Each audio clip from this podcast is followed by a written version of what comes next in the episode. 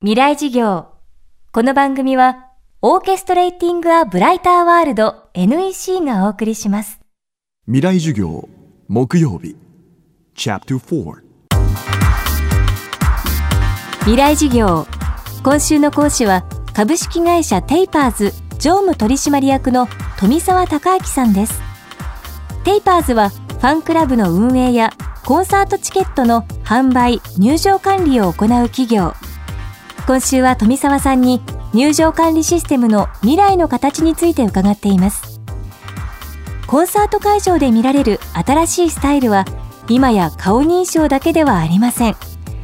入場したらドリンクやグッズなど会場での支払いはすべてキャッシュレス。そんなコンサートがすでに始まっています。未来事業4時間目。テーマは次世代型コンサート。次世代のフェスイベントですね。の運営の仕方としてお客さんが一番面倒だと思っていることは何なのか。例えばお金をチャック付きの袋を用意して、えー、落ちないように入れて首から下げてでもその現金が足りなくなったらまた預けた荷物を出しにクロークに行ってまたお金を出してそうこうしてる間に見たかったものが見れなかった。買いたいものが売り切れてしまった。そういうチャンスを逃してしまうっていうことがフェスには非常に大きかった。でこれをなんとか解消してお客様にもっとフェスを自身を楽しんでもらうためにそういう煩わしさをなくす方法は何かないのかということで IC カードのチケットを作りましょうと。バスに乗るのも電車に乗るのも IC カードで入場ができます。それにチャージをしてお金が入ったりとかそれで買い物ができたりとか。すでに IC カードを使った生活ライフスタイルというのはかなりな部分で確立されている。それをそのまんまフェスに持ち込もうと。IC カードをチケット化する。そして自分が持っているクレジットカードを専用のサイトで登録をして IC カードのチケットと自分のクレジットカードを紐付ける。その紐付けをすることで IC カードチケットがフェスの会場でクレジットカードと同じ機能を持つことができる。もうフェスに来て何をするのか。音楽を楽しみに。その環境を楽しみに来ている人。それを存分に楽しめるように我々が提供して、あとはお客さんがどう楽しむかを選んでもらえればいい。ということが実際に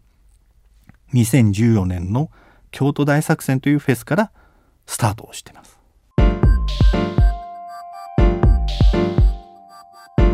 昨年のフランス・パリの同時多発テロではコンサート会場がテロの標的となりました。2020年東京オリンピック・パラリンピックを控えイベントやコンサート会場のセキュリティ対策も大きな課題です。これまで大きな催し物があった時にチケットをただ販売をして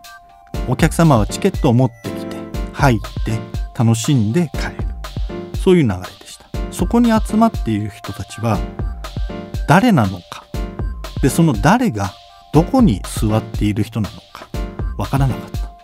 それは不特定多数の人が集まってそこで行われていることを楽しむ環境でした。ただ昨今ヨーロッパで起きている一般市民を狙ったテロ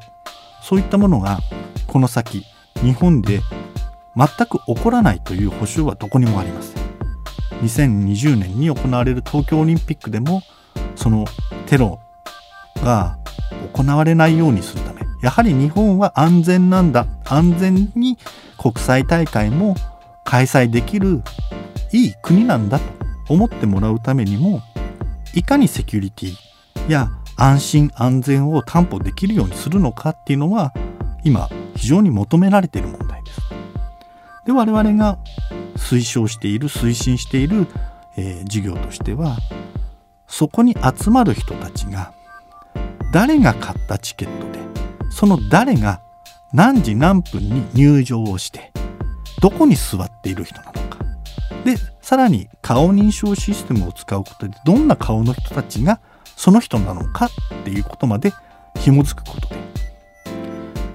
万が一のことがあった時にそこには誰が座っていたのか。この顔の人は誰なのか。そういったことがすぐ判別できる。この今まで不特定多数だった集まりが特定多数化されることによってそこに集まる人たちの安全や安心っていうものをバックアップしてる。そのための個人情報の管理をするっていうのが新しい時代のイベントの管理の仕方になってくるというふうに我々は考えているんですね。これからは皆さんの安全安心を担保するために不特定多数を特定多数化するという管理の仕方をすることでそれがより良い環境を作っていってより安全で安心して楽しめるエンターテインメントの場を提供できるようになってくるというふうに考えています。今週の講師は株式会社テイパーズの富澤孝明さん。今日は次世代型コンサートをテーマにお送りしました。この番組はポッドキャストでも配信しています。バックナンバーもまとめて聞くことができます。アクセスは東京 FM のトップページからどうぞ。未来事業来週の講師はビジネスアドバイザーでビジネス書作家の古川博則さんです